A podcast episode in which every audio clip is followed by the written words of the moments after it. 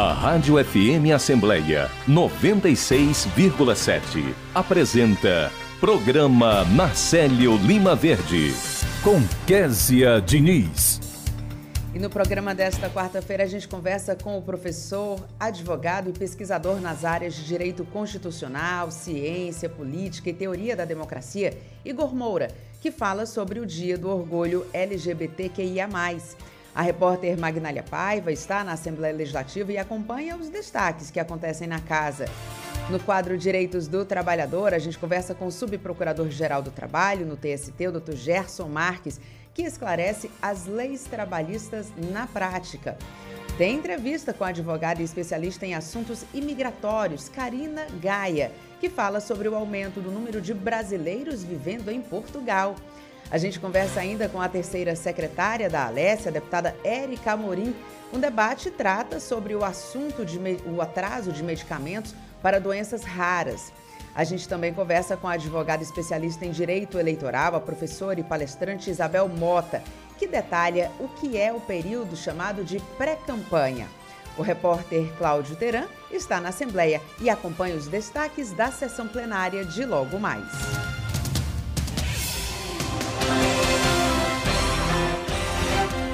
Programa Narcélio Lima Verde, da sua Rádio FM Assembleia, está no ar. E seguimos juntos até as 9 horas da manhã. Além da Rádio FM Assembleia 96,7, é possível acompanhar a nossa produção em vídeo no YouTube e no Facebook da Assembleia Legislativa. Você também pode ouvir o programa no podcast Rádio FM Assembleia, disponível nas plataformas de áudio Spotify, Deezer, Apple Podcasts e Google Podcasts. Inscreva-se e acompanhe as nossas produções. E para participar do nosso programa com alguma sugestão, é só mandar mensagem para o nosso WhatsApp. O nosso número é 859-8201-4848. Eu agradeço a você desde já pela companhia. Entrevista.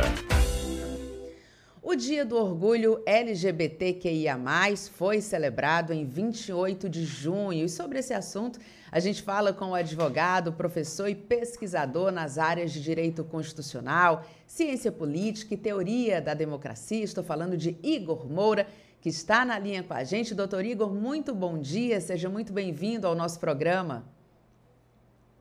Bom dia, Kézia. É um prazer imenso participar do programa com vocês. Me escutam bem? Estamos escutando muito bem.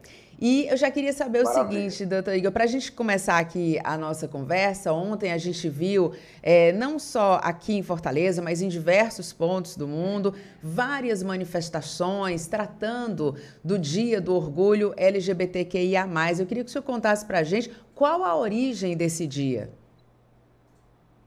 Maravilha.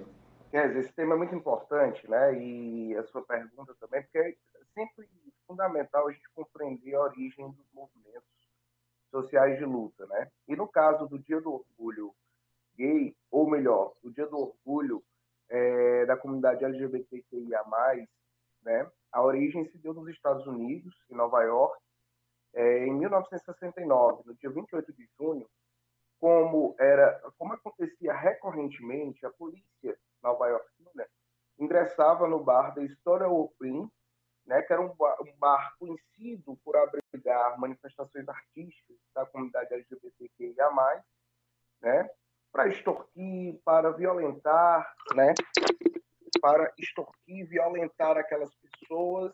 E neste dia em específico, 28 de junho de 1969, é, a, as pessoas que ali estavam, né, é, não só frequentando o bar, mas também estabelecendo as suas manifestações artísticas e culturais, resolveram resistir. Então, ela nasce, essa data nasce como uma, um manifesto de resistência contra a violência contra a comunidade LGBTQIA+. E essa resistência durou alguns dias e se tornou um marco simbólico pela luta de direitos desta comunidade. Então, realmente foi um marco importante que tem sido reverenciado até os dias de hoje, porque, enfim, a luta ainda continua. Agora, doutor Igor, a gente tem, claro, uma série de demandas ainda, né? A própria sociedade trata da questão é, da violência que continua, né? Inclusive aqui em Fortaleza a gente teve casos é, bem próximos à data de comemorar esse dia do orgulho LGBTQIA+, mas a gente viu aí casos travesti assassinado, enfim, casos que aconteceram que chocam a sociedade, isso levanta discussão. Mas ao longo dos últimos anos, a gente pode dizer também, a sociedade pode dizer que tem motivos para comemorar essa data? Sim, sim. Podemos dizer que nós tivemos uma série de conquistas de direitos né, nos últimos anos, principalmente ali a partir da segunda metade da década de 90, né, mas ainda temos muito a alcançar, porque, infelizmente, né, os índices de violência nos apontam que a violência permanece, e permanece crescendo. Né? Ontem, por exemplo, foi publicado o Anuário de Segurança Pública, né, pelo Fórum Segurança Pública do Brasil, uma pesquisa ampla que investigou, inclusive, eh, os aspectos relacionados à violência contra a comunidade LGBTQIA+, e percebeu-se um crescimento de 35%, mais de 35%, né, da violência, de crimes violentos contra a comunidade. Né? E veja, nós estamos aqui falando no dia 29, um dia após o dia da comemoração, né, do dia do orgulho LGBTQIA+, e nós tivemos o assassinato, ainda sob investigação, da travesti cromada, né, no dia 27, no bairro Messejana. Então, é, são questões que realmente ainda nós temos que discutir, que debater e que é, corroborar né, nesse processo de luta por direitos. Mas, é, só para destacar algumas das, das conquistas né, que foram estabelecidas nos últimos anos, especificamente, é, a gente pode falar da possibilidade de inclusão de companheiros e companheiras né, nos planos de saúde a partir de 2010, né, a possibilidade do casamento civil, né, é, do casamento civil homoafetivo a partir da resolução 175 de 2013 do Conselho Nacional de Justiça, o direito à adoção de crianças por casais homoafetivos, sem restrição de idade a partir de 2015, a utilização do, do uso do nome social no cartão do SUS, garantindo, portanto, maior acessibilidade à rede pública de saúde, entre outras conquistas. Mas, enfim, temos muito a conquistar ainda nesta luta por direitos. Doutor Igor, é, falando já que o senhor citou também essa questão da, da violência, né? O senhor citou questão do assassinato da, da travesti, cromada lá no bairro Messejana. A gente teve também um caso de tortura recente agora lá no bairro Álvaro Eine. É, o senhor que trabalha com essas questões, acompanha, né? É, o que, é que a gente pode fazer, a sociedade pode fazer para evitar esse tipo de violência? Primeiro, trabalhar com a conscientização, né? com a conscientização de que quando falamos é, da comunidade LGBTQIA+, estamos falando de pessoas, falando de pessoas que estão lutando pelo direito de existir. Opa, desculpa. Opa, estamos ouvindo, doutor Igor. Ah, porque pensei que tinham falhado. é, mas, enfim, então estamos falando sobre o direito de existir, né? O direito da pessoa simplesmente poder existir neste mundo e de ser quem ela é. Então, essa, essa, o primeiro ponto né, que temos que trabalhar é a questão da consciência coletiva e social, para que todos compreendamos, independentemente da nossa religião, das nossas, dos nossos dogmas, né, da nossa forma de ver o mundo, toda e qualquer pessoa deve ter direitos iguais, né? direito de ser e de existir como ela é. Pronto, doutor Igor, a gente agradece muito a sua participação. A gente segue acompanhando, claro, né? Até porque esses casos de violência precisam de apuração, a sociedade cobra isso, e as ações, né, para que a gente não tenha tanta discriminação, que a gente tem, veja isso sendo reduzido dia após dia, né, que a, essas questões é, não descambem aí para a violência, para intolerância, a gente precisa ir acompanhando sempre e a informação é um caminho, né? Quando a gente passa a informação, quando a gente fala sobre esse assunto abertamente, a gente acaba contribuindo também. Então, agradeço muito pela sua participação, desejo muito bom dia para o senhor. Bom dia para vocês também, bom dia a todos os telespectadores né, e ouvintes. Um grande abraço e fico à disposição. Agora 8 horas e 16 minutos. Igual a você, tenho amigos, família. Tenho projetos, trabalho e planos. Tenho fé, crenças, esperanças. Tenho amor, tristeza, alegria, opinião, lembranças. Tenho sonhos e desejos. Tenho responsabilidades e direitos. Igual a você, quero respeito. Todos os dias, travestis e transexuais são alvo de preconceito no Brasil. Uma campanha do UNAIDS e da Articulação Nacional de Travestis, Transsexuais e Transgêneros. Apoio Rádio FM Assembleia 96,7. Direitos do Trabalhador. Está na hora do quadro conduzido pelo pós-doutor e professor da Universidade Federal do Ceará, Gerson Marques, ele que atua no Tribunal Superior do Trabalho como subprocurador-geral. Doutor Gerson, muito bom dia para o senhor. Quais as novidades de hoje? Bom dia, Kessia. Bom dia, ouvintes. Que bom estar aqui nesta quarta-feira de manhã. Kessia, hoje vamos falar um pouquinho sobre dumping. Os alunos têm me procurado e perguntado sobre dumping. Tem sido uma pergunta corriqueira e achei melhor compartilhar aqui com mais gente, até porque tem interesse também de empresa, de consumidor, de trabalhador, é um assunto que envolve vários outros temas. Dumping são práticas empresariais que ferem o direito de concorrência, de um modo assim simples, didático, podemos colocar desta forma. É que o, o mercado, ele, ele é livre, ele deve ser livre, mas também não é uma terra de ninguém, não. O mercado possui suas regras, possui normas de regulação de igualdade de oportunidades, de condições para concorrência, todas as empresas elas podem ser constituídas, o empresário pode colocar o seu, é, é, desenvolver uma atividade econômica, mas dentro de certas regras que não firam a concorrência. Quando a empresa se utiliza de expedientes que ferem essa livre concorrência para oferecer produtos ou serviços a preços menores, e assim atrair mais, mais consumidores, né? com tendência a prejudicar ou mesmo a quebrar outras empresas do setor econômico, configura-se aí uma concorrência que a gente chama concorrência desleal e ocasiona danos coletivos, ocasiona danos a todo o setor econômico, ao direito de empresa, e aí é que se dá o dumping, exatamente dessa situação.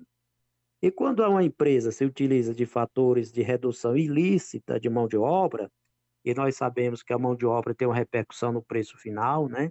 Se a mão de obra for cara, o produto final, seja um serviço, seja um bem, seja uma mercadoria, também, claro, precisará cumprir essa despesa, também vai ser mais cara. Então, se a mão de obra, ou então a redução de custos trabalhistas, de que as demais empresas não tenham a mesma condição ou não tenham a mesma oportunidade de também utilizar esse mesmo mecanismo, aí o DAMP passa a ser chamado DAMP social, porque a sua raiz se encontra no sacrifício de direitos sociais. Eu vou dar um exemplo aqui. É o caso, quer ouvintes, de trabalho escravo, trabalho infantil, trabalho informal, porque essas, esse tipo de trabalho ele proporciona um custo menor de mão de obra. Quando se tem o um trabalho escravo, direitos trabalhistas estão deixando de ser pagos.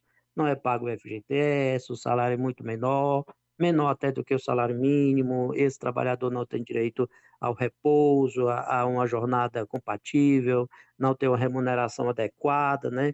Ah, o trabalho infantil também é algo semelhante, porque a gente sabe que a mão de obra do, no, no trabalho infantil tem um, um, custo menor. Normalmente, as empresas que se utilizam de trabalho infantil não pagam salário adequado, não pagam todos os direitos trabalhistas. O trabalho informal é a mesma coisa.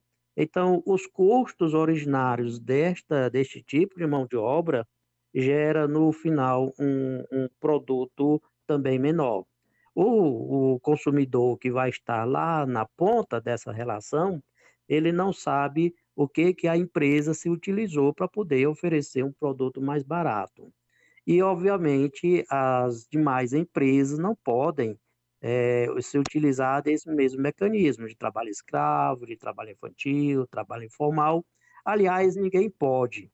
aquela empresa que se utiliza desses mecanismos, ela pode vir a ser punida em vários âmbitos do direito, em, no campo do direito do trabalho, no campo, às vezes, é, esse caso é uma hipótese de crime, pode ser punida também no direito concorrencial, enfim, esse dumping é chamado de dumping social e ocasiona um dano à sociedade que é passível de punição em diversos ramos do direito, inclusive a indenização por danos morais coletivos pela empresa que se utiliza desse mecanismo.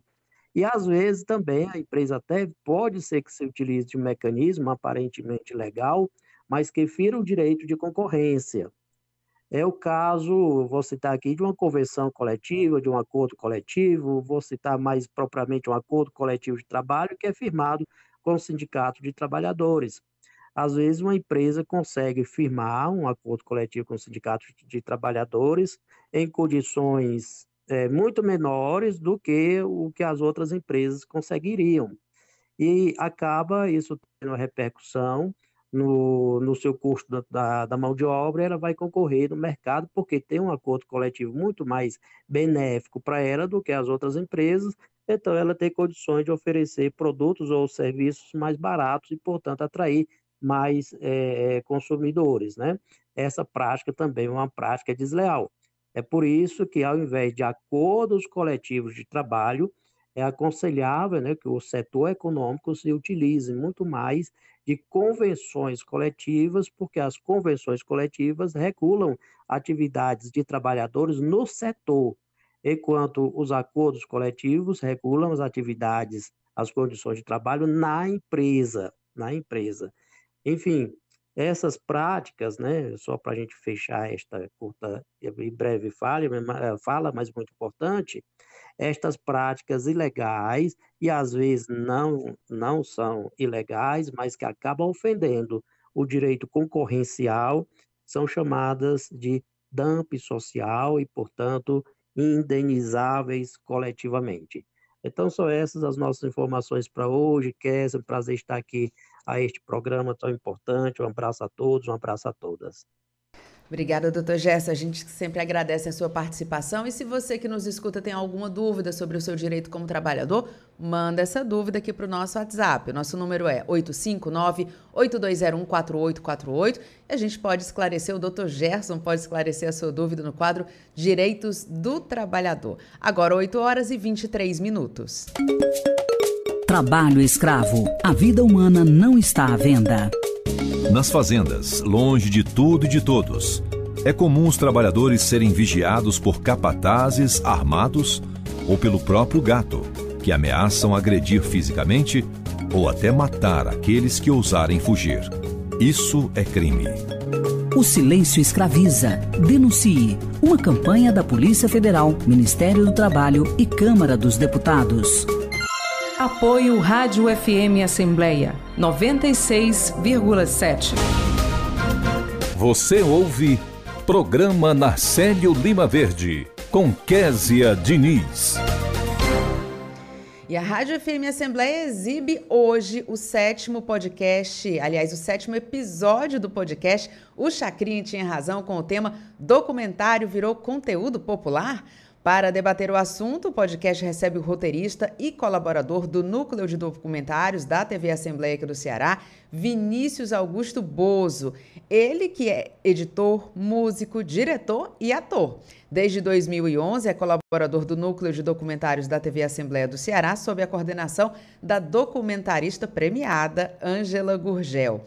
Como roteirista e montador, Vinícius Bozo já trabalhou em documentários com destaque em festivais nacionais e internacionais. Atualmente, ele é diretor da Sinfonia Filmes, onde dirigiu as animações Bambolim, A Diversão Sempre Vence e outros documentários. Montou também o documentário Aqui é Flamengo, dirigido por Rafael Luiz Azevedo. E o novo episódio do podcast O Chacrinha Tinha Razão oferece ao ouvinte internauta uma viagem histórica e estética sobre a produção dos documentários e como esse gênero foi conquistando cada vez mais o gosto popular. O, podcast tem episódios novos quinzenalmente, nas quartas-feiras, a partir das 7 horas da manhã. A atração é transmitida com vídeo no canal do YouTube da Assembleia Legislativa, também às 7 horas da manhã. E no mesmo dia, às 9 horas da noite, é exibido como programa na Rádio FM Assembleia 96,7. O podcast é apresentado por Jocasta Pimentel e Rodrigo Lima, da equipe de jornalismo da rádio, além de André Vitor Rodrigues, assessor de imprensa da Assembleia Legislativa do Ceará. O Chacrinha Tinha Razão está disponível nas principais plataformas de áudio, como o Spotify, Deezer, Apple Podcasts e Google Podcasts. E agora a gente segue com o nosso programa e falando sobre um número que chama bastante atenção. A Embaixada Portuguesa registra um número recorde de brasileiros vivendo no país, chegando à marca de 221 mil pessoas.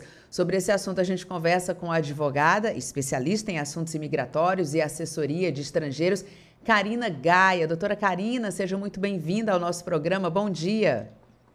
Bom dia, Késia, e bom dia aos nossos ouvintes aqui da Rádio Assembleia.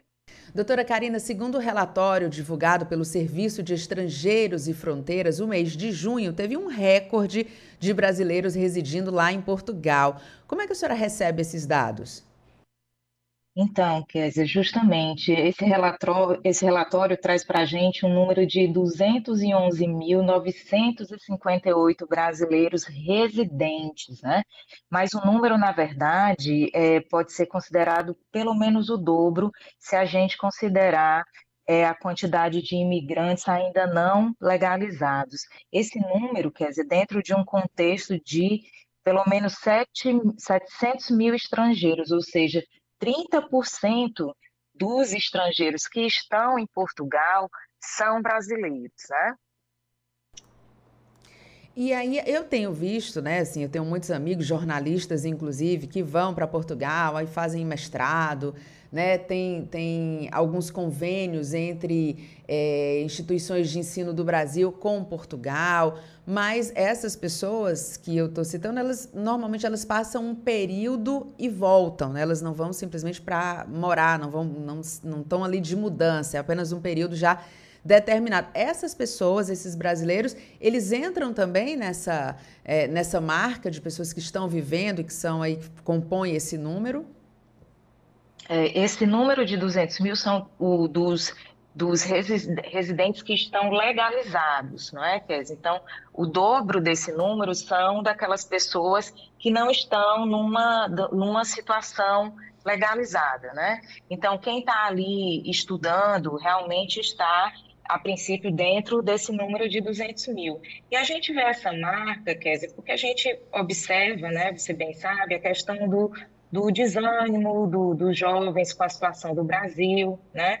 Inclusive muitos deles qualificados já que estão aí no ensino superior e a gente vê esse movimento também dentro do, do, do, do público de aposentados com elevado poder aquisitivo, tá? Então são dois é, dois cenários que se enquadram aí dentro é, dessa, dessa quantidade elevada de, de brasileiros em Portugal.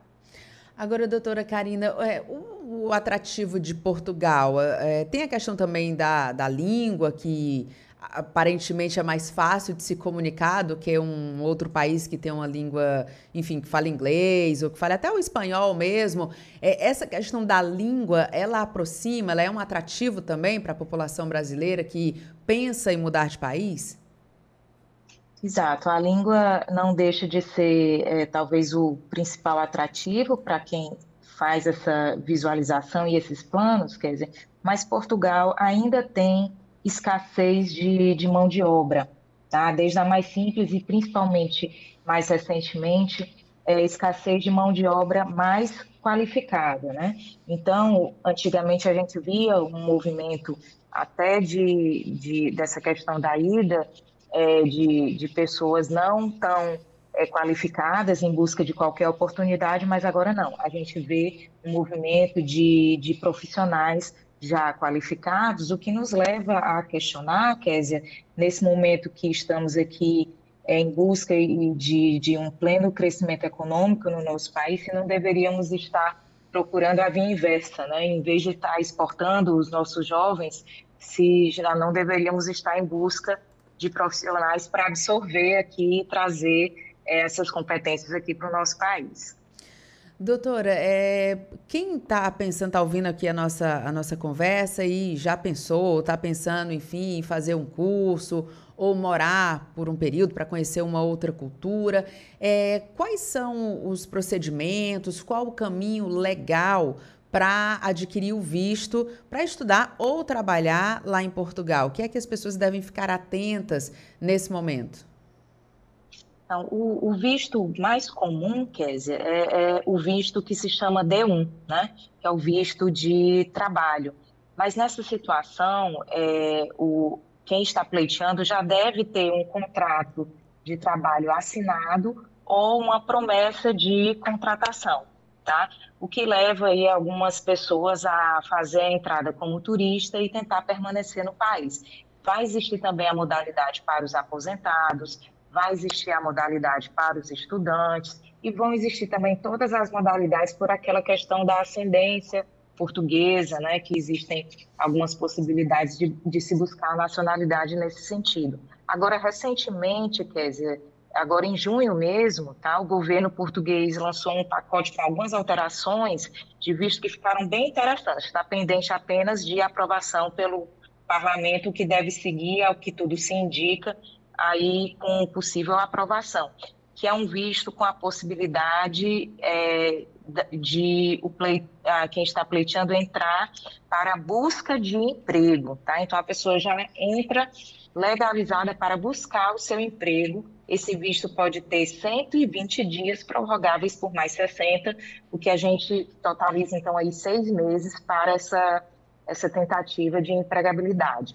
Uh, esse, essas alterações também vão atingir o, os estudantes de ensino superior, porque vai é, ultrapassar a etapa de necessidade é, de uma aprovação pelo Serviço de, é, de Estrangeiros e Fronteiras, pelo CEF, então vai deixar essa aprovação mais rápida e também vai beneficiar o que eles chamam dos nômades digitais, que são aqueles profissionais que já prestam serviço remoto é, de forma independente ou contratada para alguma empresa em Portugal, que passarão aí a ter direito a uma estadia temporária é, por meio de um visto de residência é, para a entrada em Portugal. Então, com essas alterações, espera-se uma, uma entrada regular e mais facilitada, beneficiando aí os brasileiros, principalmente aí nessa, nessa, nessa possibilidade da busca por emprego. Doutora Karine, agora é, a gente está vendo, né, inclusive com essas ações, essa facilitação ali, um, é, é, um movimento né, que parece que Portugal tem essa simpatia pelos brasileiros. E a minha pergunta é justamente nesse sentido. É, o, o, o, cidadão de Portugal, que também ali busca, batalha pelo seu emprego e tal, ele não, não sente algum tipo de concorrência e em algum momento essa, essa presença dos brasileiros lá chega a ter ali algum tipo de restrição? É, a gente ouve sim, é, não deixa de ter um, um certo impacto, né? É, inclusive relatos em questões aí de, de algumas universidades e inicialmente também pela não qualificação da mão de obra, mas a gente pode avaliar que com a ida de, de um público é, mais qualificado e com o poder aquisitivo mais elevado, Kézia, ao contrário, ao contrário, o público brasileiro é quem tem influenciado em alguns hábitos é, portugueses, então de, de, de moradia mais parecidas com o que, com o que se tem no Brasil, hábitos de, de lazer. Então, o, o brasileiro mais qualificado passou a ser, digamos assim, alvo de atenção e, e, e benesse para, para Portugal. Então, essa questão de, de, de uma certa discriminação é, tem tido uma tendência a, a, diminuir, mas a gente não pode é, deixar de, de avaliar que sempre o imigrante sofre uma de uma certa forma, alguma resistência local. Tá ótimo, doutora Karina. Que, que números interessantes e detalhes interessantes a senhora trouxe aqui para a nossa conversa. Agradeço muito. É, e, Eu que agradeço. A gente deixa sempre esse convite aberto, né? Porque, inclusive, essas novidades que a senhora falou, está aguardando ainda a aprovação. Quem sabe surgem outras novidades. A gente sempre deixa aqui o convite aberto para conversar sobre esse assunto. Muito obrigada pela sua participação. Obrigada também à disposição. Bom dia a todos. Agora 8 horas e 35 minutos. Eu sou Maria Clara de Souza, sou Fábio Silva Lima, sou Orlando Barreto Pereira, sou Ana Nascimento, eu sou José Antônio Costa, sou Maria de Jesus do Firmamento, eu sou Tiago, eu sou Gilvana, eu sou Lourenço, sou da família Brasil. Ajude a família Brasil a crescer. Para fazer o registro de nascimento, basta ir ao cartório mais próximo ou se informar na prefeitura sobre serviços itinerantes e mutirões. O registro é grátis. Com o registro, meus filhos podem se matricular e os meus documentos eu vou tirar. Eu tenho direito de ter os meus documentos. Eu tenho direito de trabalhar com carteira assinada. Eu tenho orgulho do meu nome. Com o registro de nascimento, é possível tirar RG, CPF e carteira de trabalho. Venha! O registro de nascimento é um direito que dá direitos. Secretaria Especial dos Direitos Humanos. Apoio Rádio FM Assembleia 96,7. Entrevista. A Assembleia Legislativa debate o atraso na entrega de remédios para crianças com doenças raras. E a gente vai vai saber sobre os encaminhamentos desse debate realizado na terça-feira com a terceira secretária da Alessia, a deputada Érica Amorim, que já está na linha com a gente. Deputada, muito bom dia, seja muito bem-vinda ao nosso programa. Bom dia, Késia, bom dia a todos os ouvintes da FM Assembleia. Obrigada aí pela oportunidade de participar e compartilhar um pouco da nossa audiência pública. Deputado, o que é que explica esse atraso na entrega dos medicamentos?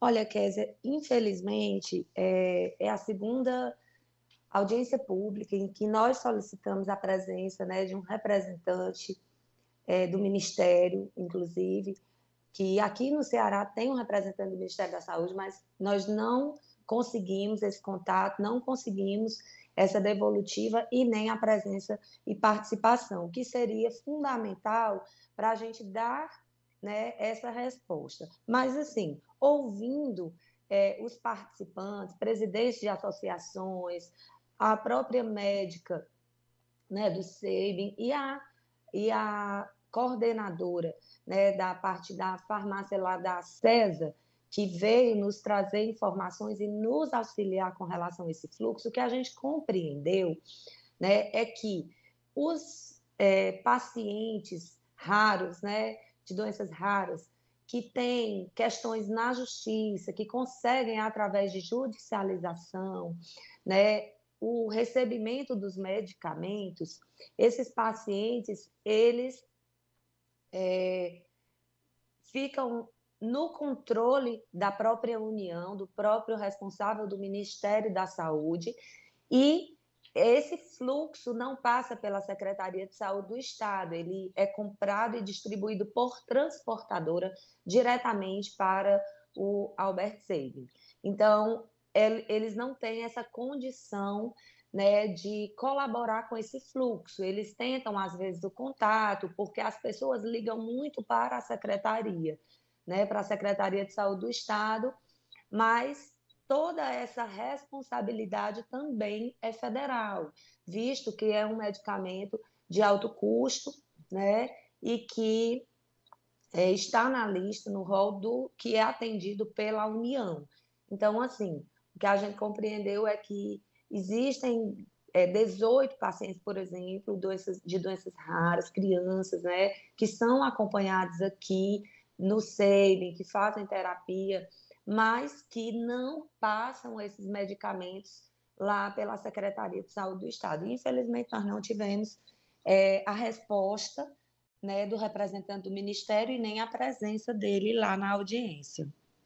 Deputada, obviamente, quando tem um atraso desse, né, o tratamento fica comprometido. Em alguma medida ali, o tratamento fica comprometido. Imagino que é, essa é uma questão que prejudica os profissionais, prejudica todo mundo, mas os principais prejudicados, né, e a senhora está acompanhando essa situação, é, são justamente os pacientes, né, crianças e adolescentes que precisam dessa medicação.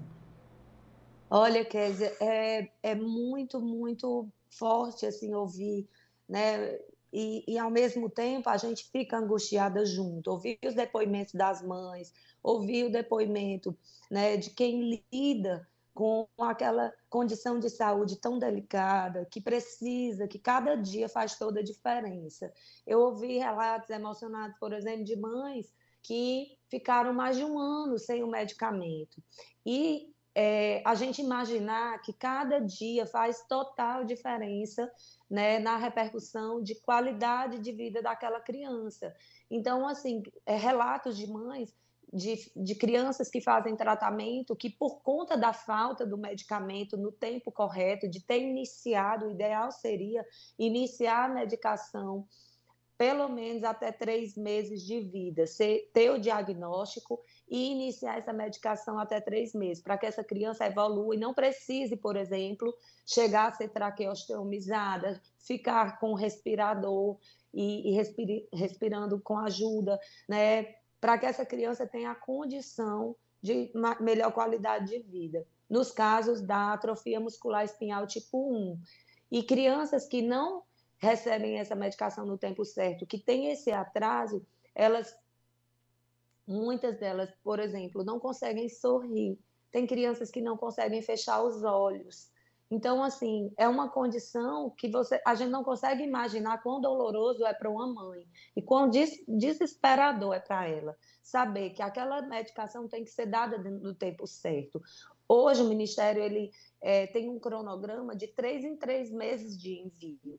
E aí, ter esse tempo né, para se organizar e enviar para que não falte. É uma medicação que é indispensável e que cada dia faz toda a diferença. E tem um detalhe ainda: nós agradecemos e, e parabenizamos já né, a, a, a presença e, a, e a, o compromisso né, do doutor Alexandre Costa, que é o presidente da Comissão de Doenças Raras da OAB, e ele conseguiu é, é, uma época o contato e, e alguns ajustes.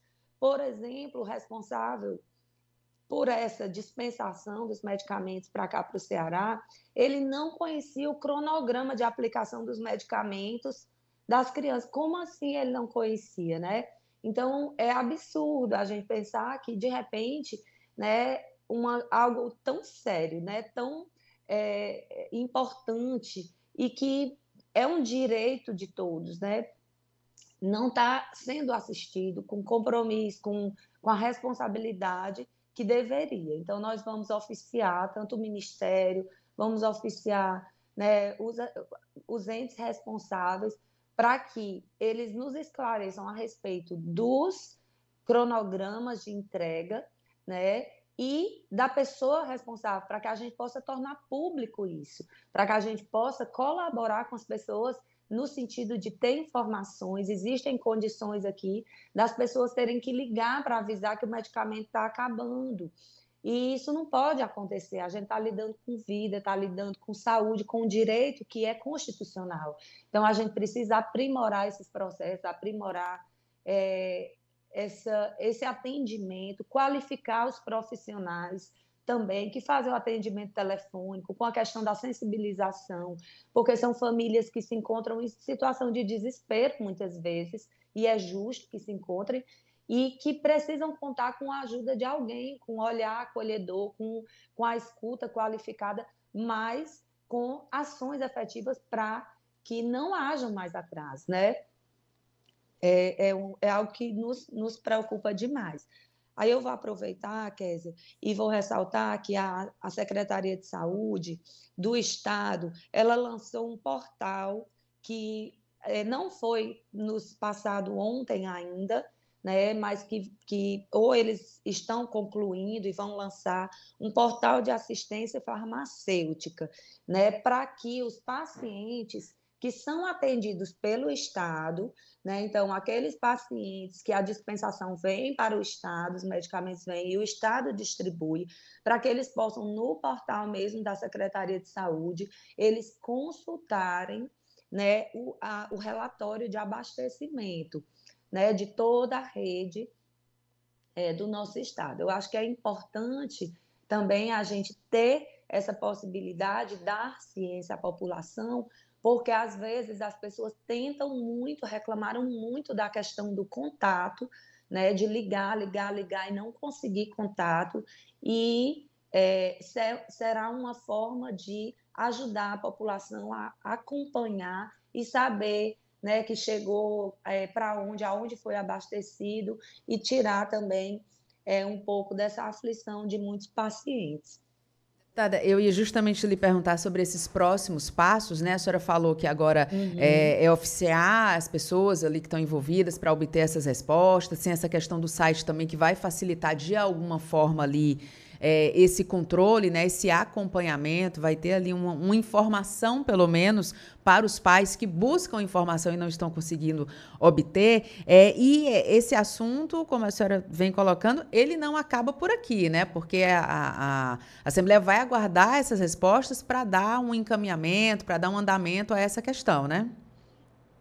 Sim, nós vamos é, buscar acompanhar, a gente vai tentar também entrar em contato via telefone, via e-mail, mas vai fazer o ofício também ausentes. É importante também que, ao ouvir os relatos, nós tivemos representantes tanto das doenças raras e das mais diversas né, doenças assim, é, crônicas, né, que comprometem a saúde, que têm uma exigência de uma regularidade, de um cuidado maior.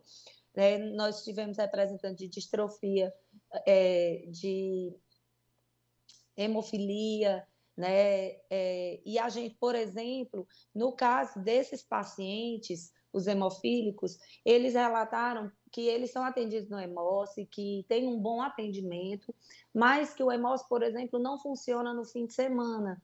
Então, se eles têm a necessidade de tomar uma medicação é, no fim de semana, no feriado, eles recorrem a um posto de saúde 24 horas ou a uma UPA. E muitas vezes eles não conseguem ter o atendimento porque as pessoas não querem fazer o atendimento do paciente hemofílico. Então, assim, a gente precisa também ter uma sensibilização e uma capacitação dos profissionais de saúde, no sentido de, pelo menos, foi inclusive uma das solicitações né, levantadas ontem na audiência, para que, pelo menos, em cada regional, nós tenhamos uma UPA que tenha profissionais qualificados para esses atendimentos, por exemplo, dos hemofílicos. Por quê? Porque as pessoas têm medo de fazer o atendimento, não se sentem preparadas para esse atendimento e acham que eles só podem ser atendidos no HEMOS. Da mesma forma, as mãezinhas de crianças né, de doenças raras, elas precisam da, de, de ter o calendário vacinal todo coberto, direitinho dentro dos prazos. E elas muitas vezes solicitam posto de saúde que envia uma equipe né, para vacinar a criança que está em home care, que está né, naquele, ela, a criança tem uma, às vezes a mãe tem uma dificuldade de levar a criança para o posto, aquela criança tem prioridade porque ela tem uma condição mais vulnerável, tem uma a, imunidade também mais é, é, mais baixa, né? Então, muitas, muitos postos não querem, acham que não, tem que ser tudo lá no SEIB, tem que ser tudo lá no SEIB. Então, assim, precisa haver também uma sensibilização e capacitação dos profissionais para as mais diversas condições de saúde, né? Para que esses pacientes também, eles também têm direito à atenção básica, né? Então, a gente também vai fazer alguns ofícios, vamos oficiar a prece para que ela distribua para os secretários de saúde dos municípios né, é um, um relatório sobre a audiência pública e sobre esses pontos levantados, para que haja né, uma busca de capacitação desses profissionais e uma atenção especial para o caso das crianças com doenças raras, adolescentes, pessoas, na verdade, qualquer pessoa em qualquer idade que, que tenha essa condição de saúde, para que ele também se sinta assistido pela rede de atenção básica, para que o hemofílico possa procurar uma UPA no fim de semana, precisar de uma medicação, de uma medicação e ter a condição de ser atendido, né? Então, são alguns pontos que, que eu, a gente vai precisar trabalhar. E também vou aproveitar mais um minutinho, porque algo que muito nos chamou a atenção, né? o, o, o Sabin, ele faz o acompanhamento, né? Ele, por exemplo, quem os, as crianças e adolescentes que, que têm atrofia muscular espinhal, a AME, por exemplo, e que fazem uso da medicação. Essa medicação é de alto custo, essa medicação, na bula dela, diz que ela necessita de, da, do, da complementação para que a sua eficácia seja garantida, né, de equipe multidisciplinar, ou seja, fisioterapia motora, fisioterapia respiratória, né, de todo todo um cuidado para a reabilitação desse paciente, é necessário essa terapia com profissionais multidisciplinares. Nós não temos um centro de terapia multidisciplinar aqui no nosso estado que ampare esses pacientes. Então, a gente fez um projeto de indicação, deu entrada, né, buscando essa sensibilização e, e está buscando construir né, essa, essa proposta. Por quê? Porque o SEBIN, ele faz é, a terapia com os profissionais de fisioterapia, né, com os demais profissionais, é, apenas para os que estão internados, né, para os que estão é, lá no, no hospital.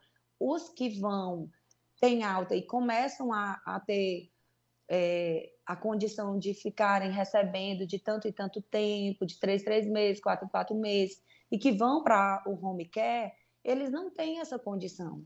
Muitos não têm essa condição de pagar os profissionais e a medicação não surte o efeito que deveria. Então, assim, é um investimento altíssimo que não traz a qualidade de vida para os pacientes que deveria. Então, a gente precisa repensar também, ter, é, dar passos nesse sentido, e eu acredito que a gente vai conseguir, assim, é, claro, contar com o apoio né, da CESA, que está se reestruturando nas suas regionais, e a gente também já teve em conversa com o secretário Marcos, já relatou a questão das vezes os profissionais, né, em algumas regiões, alguns profissionais, algumas especialidades são mais é, difíceis, né, principalmente no interior do estado, mas a gente tem que caminhar para solucionar né, esses, esses grandes desafios. Acredito que a gente vai conseguir, se Deus quiser.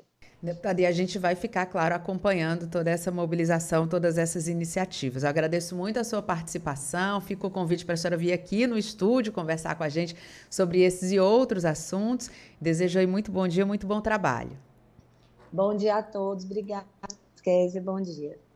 Agora, 8 horas e 53 minutos, e a gente vai conversar com a Magnólia Paiva, que está aqui na Assembleia e traz novidades para a gente. Bom dia, Magnólia. Bom dia, Kézia Diniz, bom dia a todos os nossos ouvintes. Kézia, hoje é dia de sessão ordinária aqui no plenário 13 de maio. Alguns deputados já estão por aqui, como é o caso do deputado Carlos Felipe, com quem nós vamos conversar agora. Deputado Carlos Felipe, bom dia. Deputado, estou vendo que o senhor está aí lendo jornais ainda, né? Que bom, se atualizando. Um tema recorrente hoje, deputado, que a gente estava até conversando há pouco, é essa questão da fome, né, que o povo tem enfrentado. Como que o senhor vê essa questão, o que, é precisa ser feito para dar uma melhorada nessa situação? Bom dia.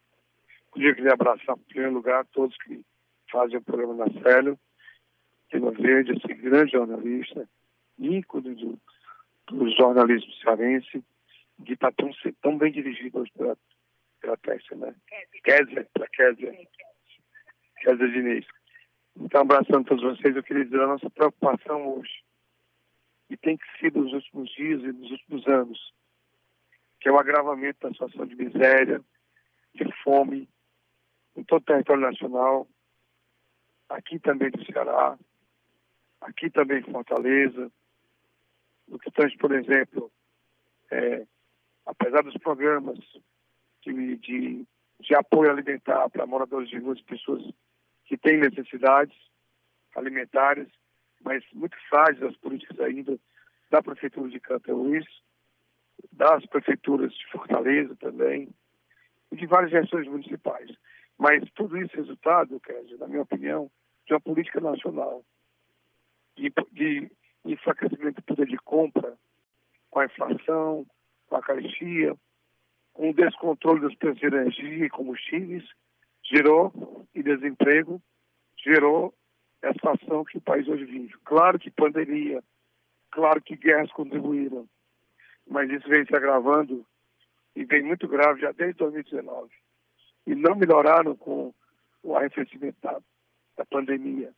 Nós tivemos ontem uma análise que mostrou que uma em cada quatro pessoas no Brasil passam fome em algum momento de suas vidas. É no muito alto você vê isso. Então o Brasil que tinha saído da miséria ainda no final da década, da primeira década dos anos 2000, hoje volta a viver a situação. E a gente precisa ter um redirecionamento, primeiro da política nacional e também das políticas estaduais e municipais. Fortaleza também carece de uma política mais forte de enfrentamento à miséria e à fome. Não é só a política de levar o alimento. Eu acho que de cozinhas comunitárias, de fomentar o emprego da, da micro e pequena empresa tem que ser mais fortes. Sei que o Ceará foi o segundo a entregar mais do Nordeste. E está no rumo certo. Mas nós precisamos também fortalecer as políticas municipais. Eu acho que a política municipal de Fortaleza é muito frágil nesse ponto. Em muitas cidades, também de grande porte do Ceará, como Crateus, também minha terra, teve muita fome, muita miséria. A única cozinha popular que tinha lá está fragilizada, não houve expansão, não existe um programa para poder conhecer melhor as pessoas, restritos apenas os programas federais com CRAIS, e a gente precisa avançar muito. Primeiro, a primeira situação do país novamente é igual que aconteceu no início do ano 2000, quando tirar a população brasileira da fome.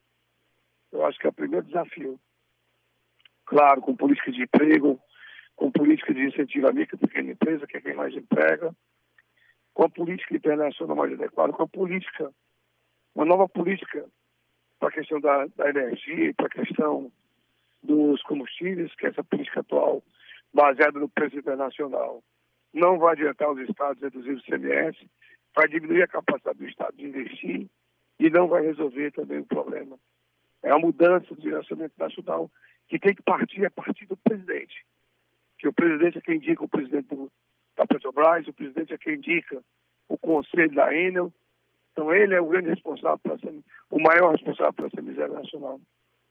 Deputado, lembrando que o senhor já se inscreveu para a sessão de logo mais. É, nós, é, nós vamos procurar falar aqui sobre um projeto nosso, que é o Observatório das Pessoas de Rua. Fortaleza é uma das cidades que mais aumentou a população de rua, proporcionalmente das que tem mais pessoas na rua. Nos, nos dois, três anos tem crescido assim, exponencialmente.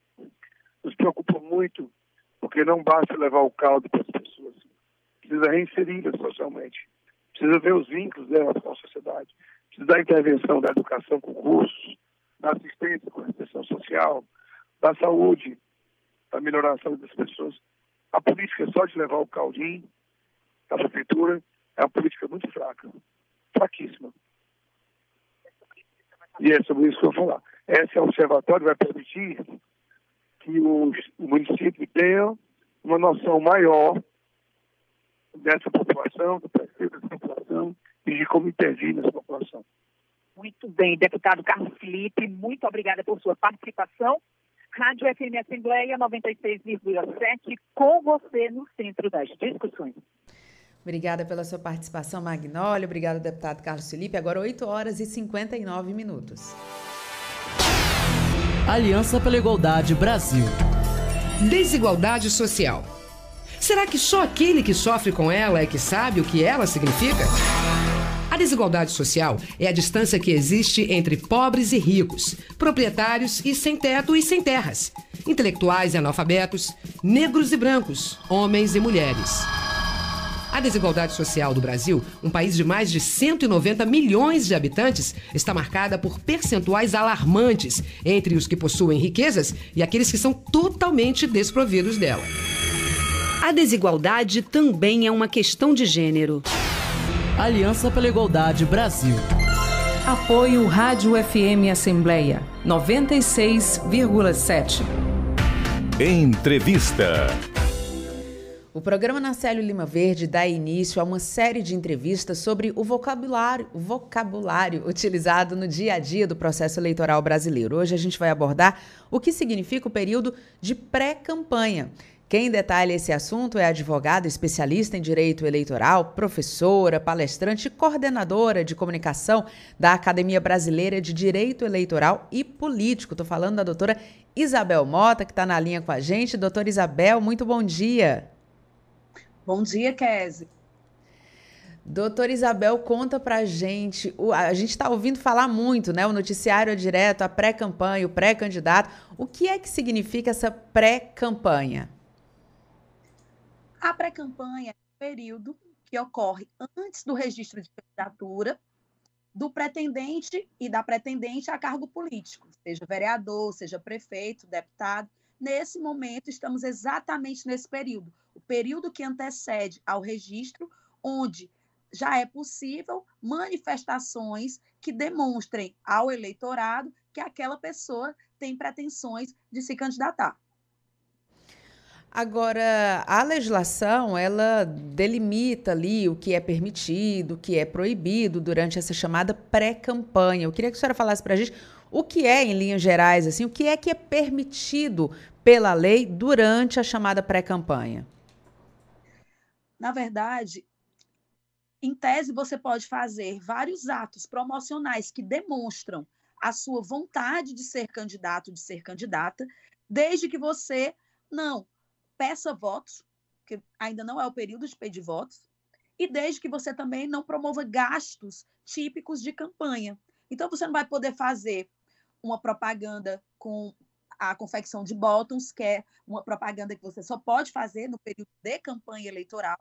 Você vai ter que contabilizar como você recebeu o dinheiro e como você gastou e para quem, quem foi o seu fornecedor. Então, esses atos, eles só podem ser na campanha. Na pré-campanha, você pode anunciar que é pré-candidato, pode dar publicidade a, a, esses atos, desde que você não peça votos e também que você não utilize é, formas que são para se fazer a captação do voto através de propaganda só no período eleitoral, como essa que eu citei aqui em relação ao bottom. É, fazer, né, é, promover essas ações, doutora Isabel, pode configurar uma campanha eleitoral antecipada, por exemplo, com punições para esses pré-candidatos? Sim. É, os limites, eles, para a justiça eleitoral, eles parecem muito bem definidos. Para o candidato, principalmente os mais desavisados, é um limite tênue, porque ele pode fazer muito, pode fazer quase tudo, e nesse quase tudo se ele incorrer na propaganda antecipada, ou seja, se ele cometer um ato que seria de propaganda, que ele só poderia adotar depois do período mesmo do registro de candidaturas, ele pode ser sancionado com multa. Então é preciso ficar aí atento para não correr algum risco de de repente ficar fora da disputa, porque teve aí essa, essa ansiedade, cruzou essa linha que para muita gente, como a senhora disse, é uma linha muito tênue, né? Às vezes é difícil de realmente da gente é, separar, né? Tem que estar muito atento, até com um advogado também acompanhando essas questões, porque senão você pode realmente acabar ali é, fazendo, indo além, né? Ultrapassando essa marca, né, doutora? Sim, é, é preciso ter bastante cuidado. Com a propaganda antecipada, se for algo isolado, fica muito difícil de é, é, a pessoa ficar fora da disputa, ter um, um, sancionamento dessa natureza.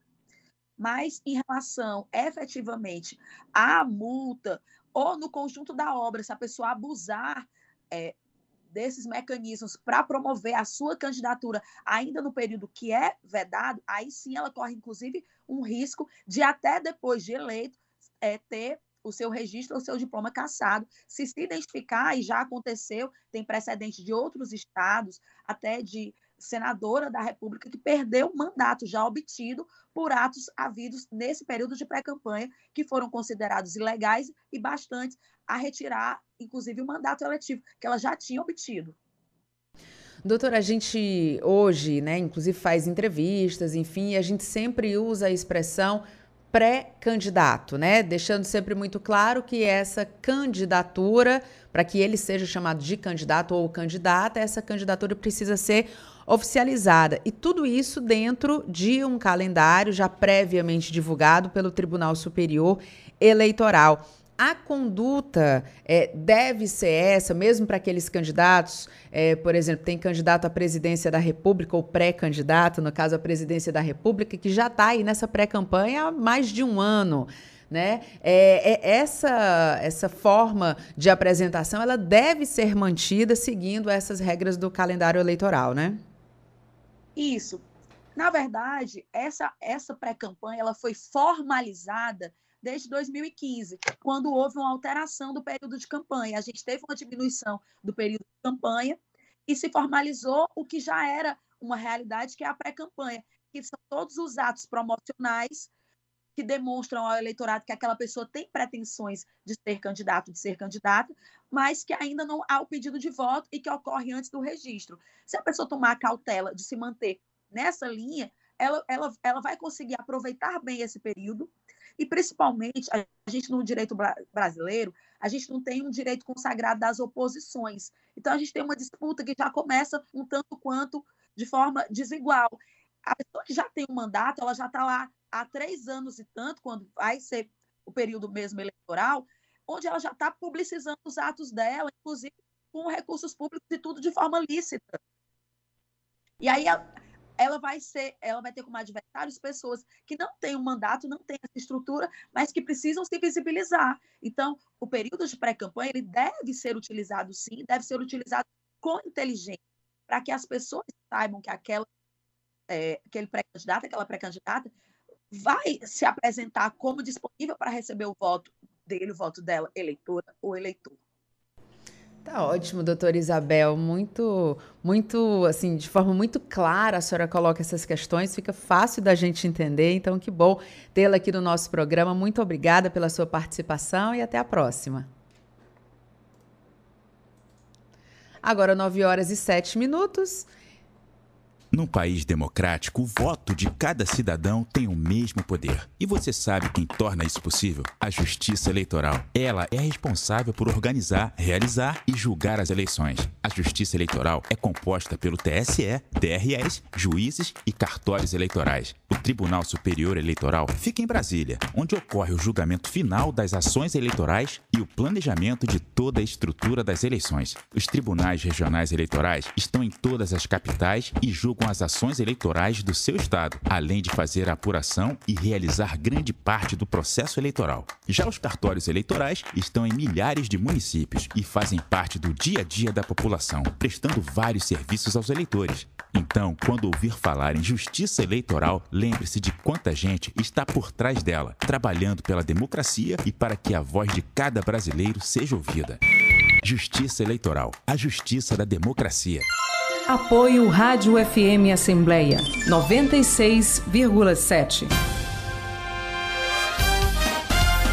Você ouve Programa Narcélio Lima Verde com Késia Diniz.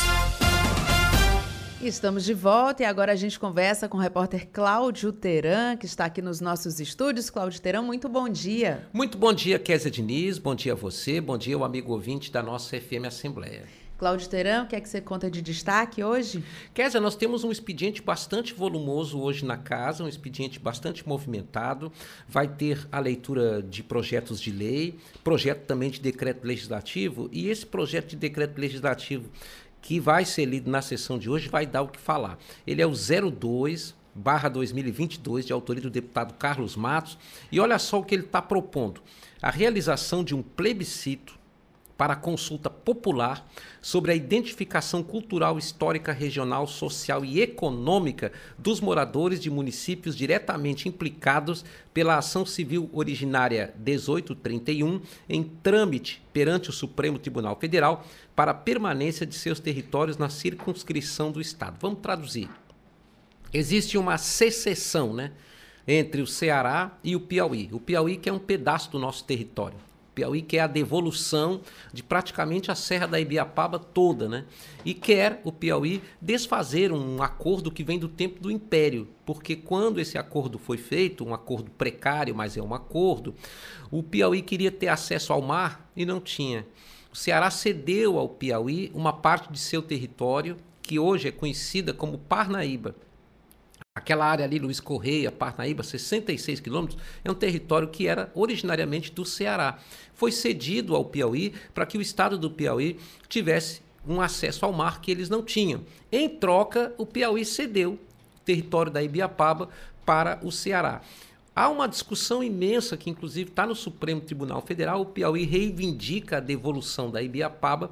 E se as coisas vierem a ser aprovadas da forma como o Piauí deseja, quer dizer, nós íamos perder um monte de municípios, um monte de espaço territorial, benfeitorias feitas pelo Ceará ao longo de todos, todo esse tempo.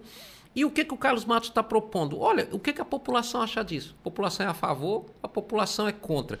Pelo que a gente sabe, a população seria contrária, mas o deputado é favorável a um documento, um plebiscito que seria feito ali em toda a região atingida, né, para saber, para ouvir o que, que a população prefere. Tenho a impressão que a população quer ficar no território cearense, mas esse caso ainda está longe de uma solução, Kézia Diniz. Tem outras propostas aqui, diversas, de autoria dos senhores deputados. O deputado Antônio Granja, que é o primeiro secretário da Casa, na, no projeto de lei 255-2022, está propondo a criação de selo estadual de alimento saudável para produtos agrícolas desprovidos de substâncias tóxicas. A ideia do deputado é valorizar mais ainda aquele produto natural, né? Como é o caso, por exemplo, do nosso famoso, afamado e imbatível queijo de coalho. Quem é que não oh, gosta, hein, Carolina? Oh, maravilha, Cláudio Queirão. Deu vontade até de tomar um cafezinho. Agora foi, é, agora foi mesmo.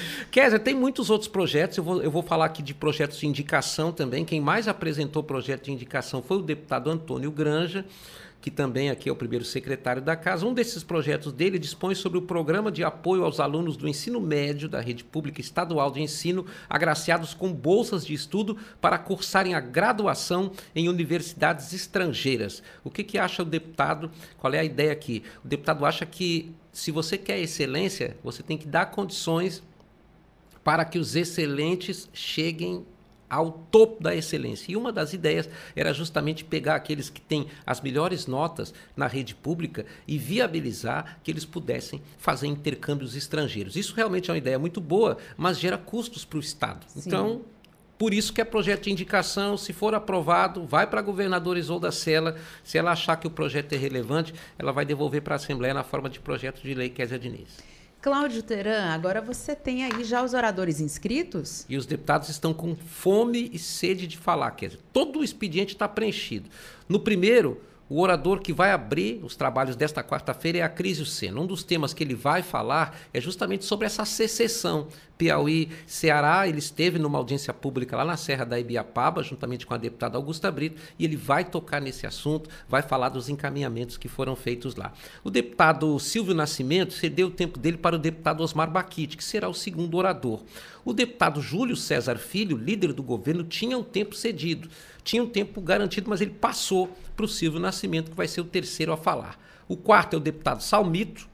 O quinto orador, a deputada Augusta Brito, cedeu para o Salmito, que, portanto, vai ter dois tempos na sessão de hoje. Um dos assuntos que ele vai tratar é, é do ponto de vista econômico. O Salmito está fazendo é, é, pronunciamentos nas últimas sema semanas, é, onde ele destaca as perdas que o Ceará deve ter com a redução de ICMS, que é um dos assuntos mais polêmicos grave, do é. momento. E o sexto tempo, Kézia Diniz, vai ficar para a deputada Augusta Brito, que foi cedido aí pelo deputado Eumano de Freitas. No segundo expediente, falam Renato Roseno, Érica Murim, Carlos Matos, Marcos Sobreira, Antônio Grange e Moisés Braz. Ou seja, o tempo está preenchido também no segundo expediente da sessão plenária. E no tempo de liderança já tem três deputados com tempo reservado. A Crisio Sena, que vai falar pela liderança de seu partido PT, Silvio Nascimento pela liderança do Patriota e o deputado Renato Roseno vai se pronunciar pela liderança do seu partido PSOL. E você vai acompanhar tudo, né, Cláudio? Tudo, Teran? eu tô lá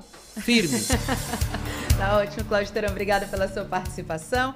E nós chegamos ao final do programa Narcélio Lima Verde de hoje. Você acompanha a entrevista com o professor, advogado e pesquisador Igor Moura, que falou sobre o Dia do Orgulho LGBTQIA.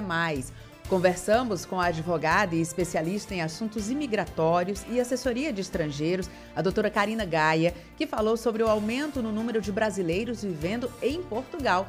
Também recebemos a terceira secretária da Alessia, a deputada Érica Amorim, que falou sobre os encaminhamentos do debate que tratou sobre o atraso de medicamentos para doenças raras. Já advogada especialista em direito eleitoral, professora e palestrante, a doutora Isabel Mota, detalhou o que é o período de pré-campanha. No quadro Direitos do Trabalhador, o subprocurador-geral do Trabalho no TST, Dr. Gerson Marques, esclareceu questões trabalhistas na prática. A repórter Magnólia Paiva acompanhou os destaques que ocorrem na Assembleia e o repórter Cláudio Teran antecipou os destaques da sessão plenária de logo mais.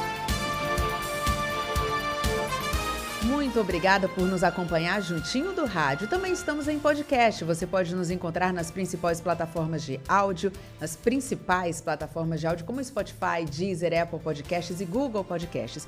Basta procurar a Rádio FM Assembleia e se inscrever. Além de mim, Kézia Diniz, a equipe do programa reúne na coordenação Tarciana Campos, na produção Laiana Vasconcelos, repórteres Magnólia Paiva e Cláudio Teran. Direção de vídeo Rodrigo Lima, operação multimídia César Moreira. A supervisão é de Rafael Luiz Azevedo. E para participar do nosso programa, enviando algum comentário ou sugestão, anote o número do nosso WhatsApp: 859-8201-4848. Obrigada a você que nos escuta pela audiência. O programa Narcélio Lima Verde volta amanhã.